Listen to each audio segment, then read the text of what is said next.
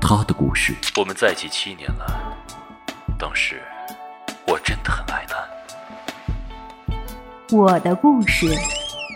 哎，知道吗？昨天我遇见他了，就在楼下的书店。我们的故事。你去了巴黎，而我留在了北京。擦肩，分叉，相遇，再见。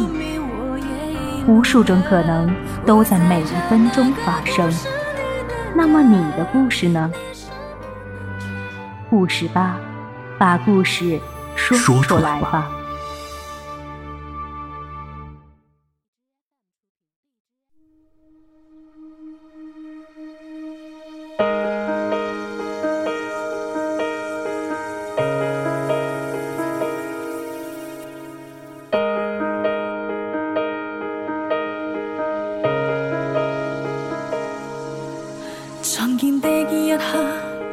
看不到你，让眼光刚好回避。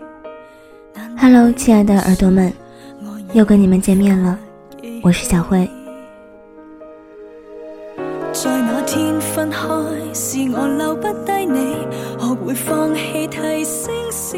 今天要跟你们分享的故事来自韩雅洁。如果你也喜欢雅洁的文章，不妨关注她的微信公众号“青年路南向”。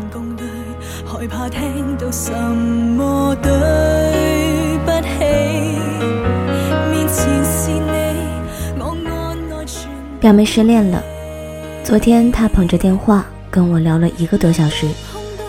她在电话里哭哭啼啼，眼泪都快流干了。她一个劲儿的问我怎么办，怎么办啊？我能给她的呢，也只剩无尽的沉默。不算有好，行出了这一步表妹的男朋友林佳追了表妹一年，才把她追到手。这期间，林佳使用了浑身解数，周围所有能用到的哥们儿全都用了一遍，还买通了表妹的好友、闺蜜，帮她说好话。时机成熟的时候，林佳给表妹上演了世纪大告白。林佳说。很高兴遇见你。林佳说的话虽然笨拙老套，但是表妹依旧感动到落泪。两人在一行人的见证之下深情相拥。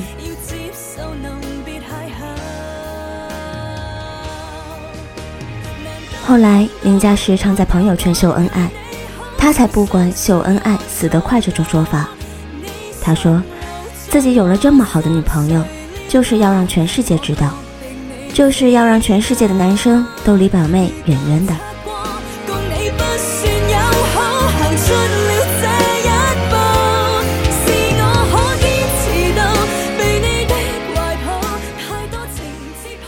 林佳喜欢摄影，但他不喜欢用相机。他说相机不如手机方便，用相机拍照容易漏掉表妹的表情。所以他的手机里全都是表妹的照片，有表妹吃相很难看的，有表妹蜷缩着头躲在邻家外套里的，有表妹过生日满脸奶油的，还有表妹嘟嘴卖萌的。表妹总是嚷嚷着要他删掉那些丑照，林家不肯，自顾自的当宝贝一样收藏着。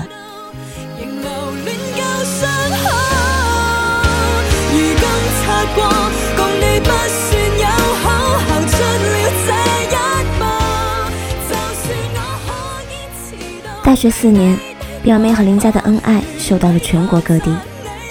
演唱会的现场，迪士尼的热闹，街道的熙熙攘攘，都见证了表妹和林家的爱情。每次见面，表妹总会挎着我的胳膊，笑嘻嘻的给我讲她和林家之间的故事。第一次约会，第一份礼物，第一次下厨做饭，等等。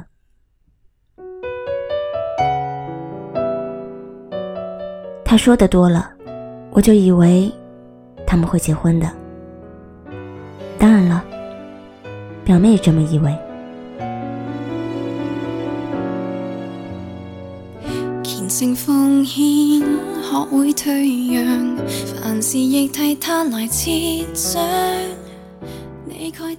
人们都说，女孩子是没有爱情的，谁对她好，她就跟谁走了。也许表妹就是这样的女孩，但她好像又不是，因为林家对她好十分，表妹回馈给她的比好几倍还多。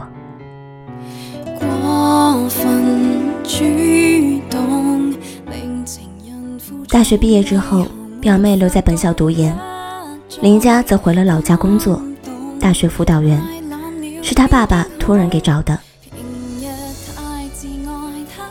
分别的那天，林佳牵着表妹的手到了机场，一步三回头，始终舍不得走。林佳说：“你别哭，我先回去为我们的生活打基础，等你研究生毕业了，就跟我吃香的喝辣的。不过是三年，我等你来。”说完这句话，林佳递给表妹一个盒子，表妹要打开的时候。林佳按住他的手说：“等我登机了，你再打开。”表妹抱着他说：“你不许对别的女孩子好，不许朝三暮四、沾花惹草。我必须二十四小时随时能找到你，晚一秒都不行。”林佳红着眼点头，表妹哭得更凶了。当机场的广播开始催促。表妹使劲挣脱林家的手，转身就走。她躲到一个广告牌后面，打开那个盒子，里面全都是表妹的照片，有两百多张。这些照片如同美好的证明，填满了每一个分开的时刻。表妹看着林家的背影，哭得撕心裂肺。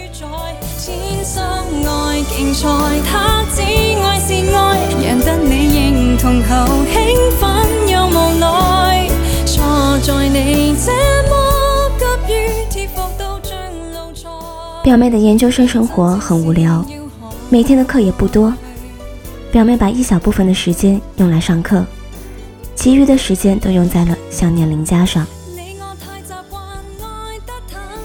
刚分开的时候，林佳总是趁着上班的时间偷偷跟表妹打电话，嘘寒问暖。就连手机里的天气预报都显示对方所在城市的冷暖。但是慢慢的，林佳变得忙碌了起来。一个辅导员要带两百多个学生，这让林佳无暇顾及表妹的情绪。表妹的喜怒哀乐都变成了独角戏。他们之间的沟通变成深夜时候二十分钟的语音聊天。有的时候，林家处理完学生的事情，回到家的时候已经是凌晨时分了。表妹等不及林家的回复，就睡着了。日子循环反复，两个人的感情虽然没有什么出轨、劈腿的戏码，但是裂痕好像已经穿插在细枝末节里，感情慢慢就变得不一样了。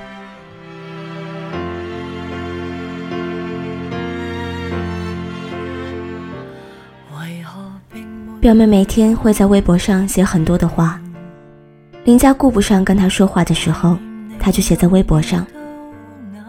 她的一百四十个字，从来都像是喃喃自语，也像是对林家说的浓情蜜意。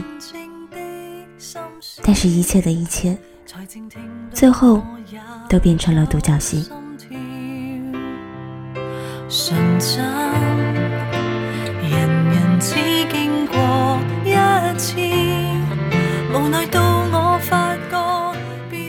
感情是无解的吧？有时候我们甚至说不清楚到底是从什么时候发生了变化。好的爱情不是无坚不摧的吗？那怎么只是少聊了几次天，少说了几次想念，爱情却被生活的琐碎磨平了呢？当初说好的三年之约，一年还未到，就已经分崩离析了。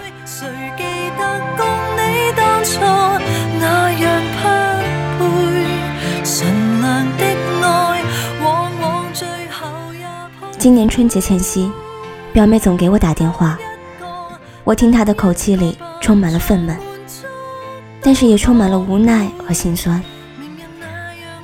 想劝他放弃，但是说不出口；想让他好好的，但他也做不到。他和林家的感情难题似乎真的无解，除非有人肯放弃当前的生活，去迁就另一方。林家的风趣幽默和风度翩翩，让他拥有了大批迷妹，在教师评比中名列前茅，因此他评职称进行的格外顺利。由此看来，林家是不可能放弃原本的生活了。表妹听着林家在电话那头的兴奋，笑嘻嘻地说着“恭喜”，心里却满是酸涩。表妹头一次知道。他和林家的爱情快要走到尽头了。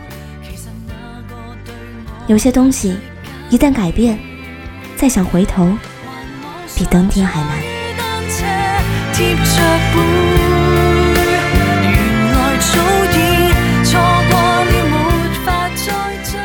除夕前一天，表妹跟林家说了分手。林家异常冷静，问他想好了吗？嗯，表妹颤抖着回答：“你想好了就行，我不挽留，你好好的吧。”林佳说完就挂断了电话。表妹不曾想过，一段关系的开始需要吃五百顿饭，喝五百次酒，要经过五百个日夜的推心置腹。可是分开呢？只需要五秒的干净利落。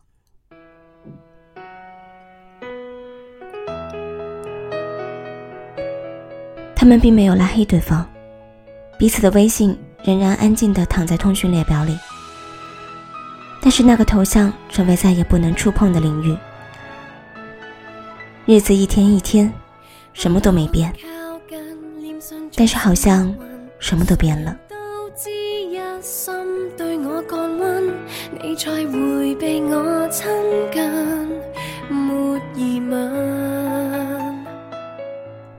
表妹每天都会翻一遍林家的朋友圈，看一遍林家的微博。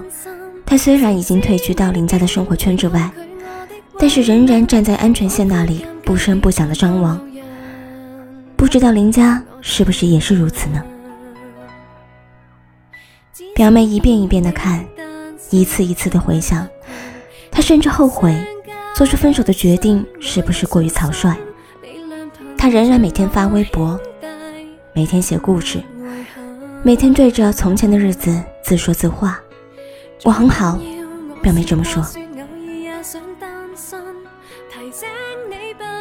情人节前一天，表妹打电话问我：“姐，你说他会难过吗？”当然会啊。其实我不想让他难过，他幸福就好啊。反正我只想让他幸福。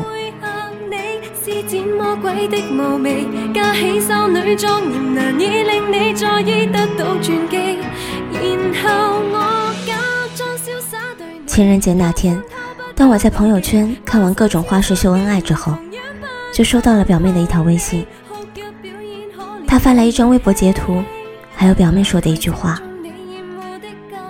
那条微博是林家发的，一张玫瑰花的图片，还有一行字：“很高兴遇见你。”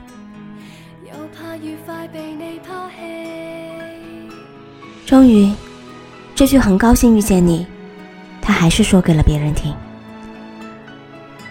而表妹说的那句话是：“姐，我后悔了，我不想祝他幸福了。”其实，我巴不得他难过死，这样起码能证明他同我一样还没有放下。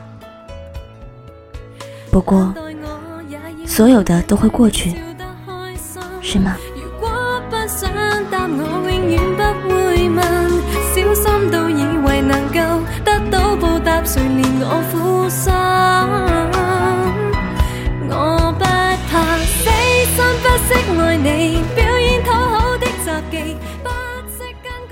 还记得以前经常跟身边的好友讨论一个问题，那就是当你和你的前任分手了，你们还会做好朋友吗？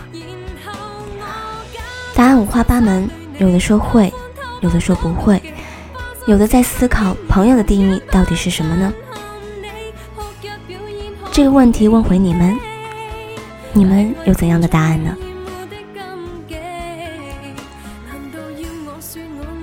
我会觉得，如果当彼此都已经放下了这段感情的时候，我想，大概还是有做朋友的机会吧。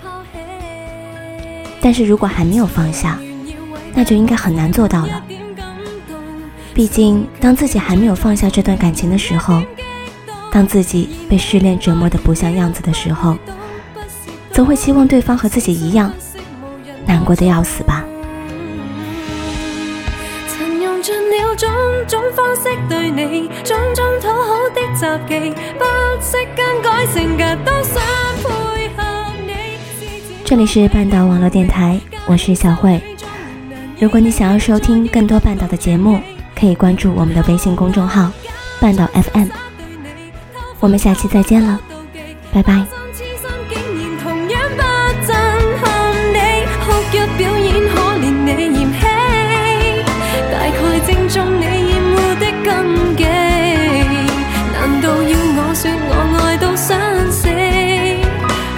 要拒绝我，便逼死你。